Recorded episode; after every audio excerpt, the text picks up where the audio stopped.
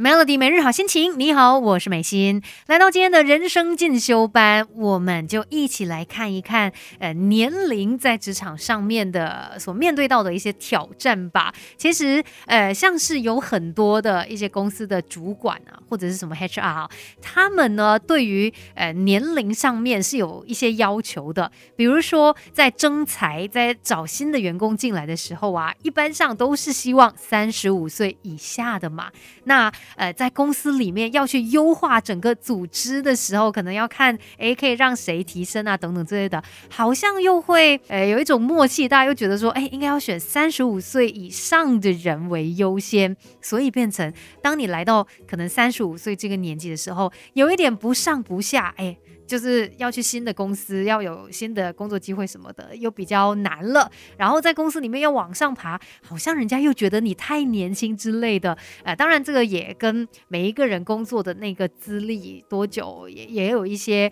呃这个影响啦。但是一般上好像很容易会遇到这样子的一个情况。那难道来到这个年纪真的就没有任何希望了吗？也不是这样子的，我们还是可以去看到。在这个年龄，你所拥有的好，你的优势在哪里？那关于这个话题呢，我们等一下就来好好的聊一聊吧。生命是不断学习的过程，Melody 人生进修班，跟你一起 Level Up。Melody 每日好心情，你好，我是美心。今天在人生进修班跟你聊的话题呢，就来看一下年龄限制在在职场上面是不是真的是一个很大的问题呢？因为呃，当你尤其可能来到差不多三十五岁的时候，你会。发现啊，如果要换工作，要找新的一些其他机会的话，诶，大家设定的都说啊，希望是三十五岁以下的，那自己好像就没有机会了。那在公司里面，嗯，又有其他的一些前辈啊，变成说你好像是卡在中间，不上不下。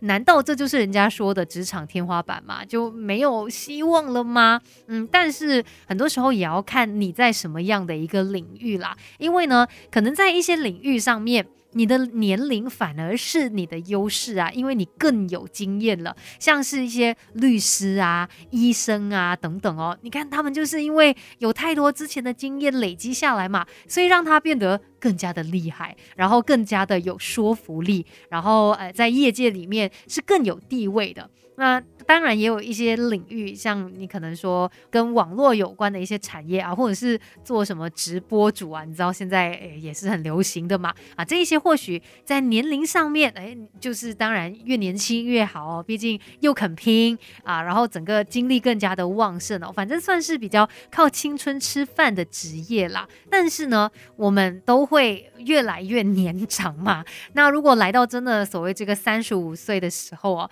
到底要怎么样？才能够让我们是一样有竞争力的呢？那你必须要确保的就是你真的经验非常的丰富，就是那些别人会的你会做嘛？那别人不会的你也会做，而且因为你的经验丰富，所以你可以保证不会出错，这就是你的优势了。所以把自己的事情做好是非常重要的，比起你在几岁更加的重要。等一下再继续跟你聊更多关于这个话题哦，Melody，把不懂的都搞懂，都搞懂，现在就来上 Melody 人生进修班。Melody 每日好心情，你好，我是美心。如果你觉得在职场上面哦，你自己的年龄是一个限制，那不如就透过一些努力，我们把各方面都做好吧，来突破这一些局限。刚才说到嘛，经验丰富啊，就是你的一个优势了，你可以做到那些别人做不到的事情，而且确保不会犯错哦。再来呢，这么多年的一个工作经验，也会帮你累积了。人脉，甚至可能建立起良性的一些关系，